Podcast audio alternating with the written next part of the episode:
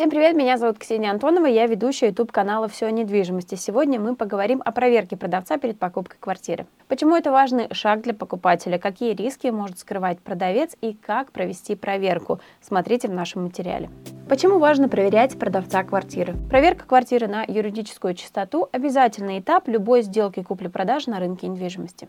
Но иногда покупатели забывают о том, что проверка продавца важна не меньше. В его жизни могут быть факторы, которые могут привести к тому, что сделку признают недействительной. Даже если вы убедились, что в квартире нет обременений и все перепланировки согласованы, это не застрахует вас от недобросовестного продавца и проблем в будущем с недвижимостью. Собственник может не рассказать о больших долгах и о том, что он готовится стать банкротом. Поэтому перед покупкой квартиры не поленитесь и обязательно проверьте нынешнего и предыдущих владельцев квартиры, чтобы не потерять время, нервы и, самое главное, деньги. Проверьте продавца, находится ли он в розыске.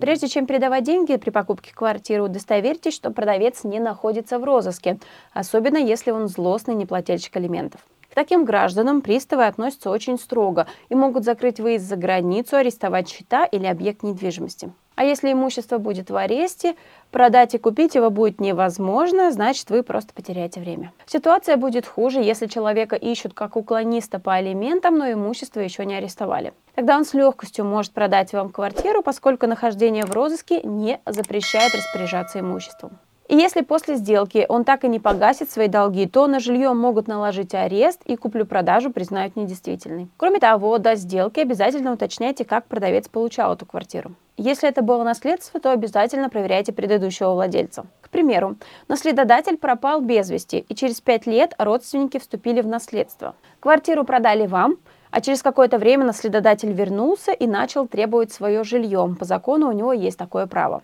Большая вероятность, что в этом случае все свое свободное время вам придется проводить в суде. Избежать этой ситуации можно, если заранее понять, каким образом продавец получал эту квартиру, и если это было наследство, то уточните, находился ли наследодатель в розыске. Проверьте долги продавца квартиры. Проверять продавца на долги стоит, потому что даже небольшие задолженности могут сказать многое о его ненадежности и недобросовестности. А если долги крупные и приставы заинтересовались продавцом, то с имуществом могут быть проблемы в виде обременений. Квартиру арестуют и продавец не сможет ей распоряжаться. Купить такую недвижимость не получится, поскольку сделку не зарегистрируют в Росреестре. Покупатель здесь рискует прежде всего временем. Он может его потратить на недоступный вариант и упустить стоящий. Более того, можно потерять и деньги. Например, если был уже передан аванс или хуже того, покупатель уже расплатился за квартиру до регистрации сделки. Здесь все будет зависеть от совести продавца. Если ее у него нет, то покупателю придется распрощаться и с квартирой, и с деньгами, или провести много времени в судах. Проверьте статус банкротства. Если продавец находится в стадии банкротства, он не может распоряжаться своей квартирой. Имуществом занимается арбитражный управляющий, как правило, недвижимость сбывают на торгах. Если связаться с банкротом, то вы просто потеряете время и потратите свои нервы, поскольку квартиру вы так и не купите. Если продавец скрывает свое банкротство и все-таки продает свою квартиру, то сделку позже обязательно признают недействительной. Квартиру заберут у покупателя и своих денег обратно он не получит, поскольку с банкрота нечего списать.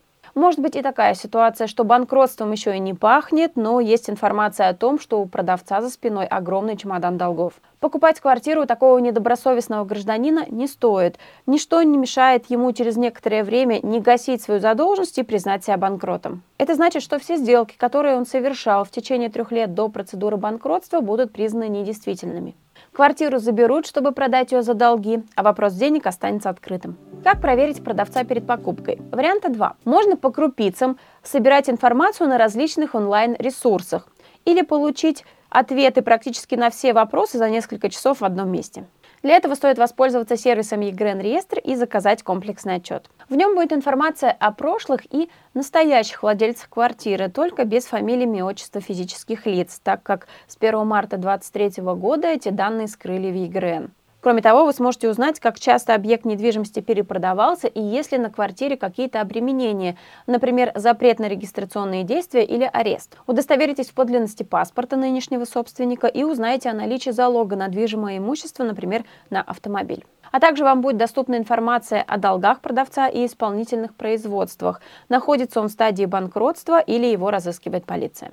В отчете будет содержаться официальная информация из государственных баз данных. Получить документ можно в кратчайшие сроки, указав адрес или кадастровый номер объекта недвижимости и данные продавца. Проверяйте недвижимость и продавца перед покупкой. Исключите риски оспаривания сделки в суде, экономьте свое время и деньги.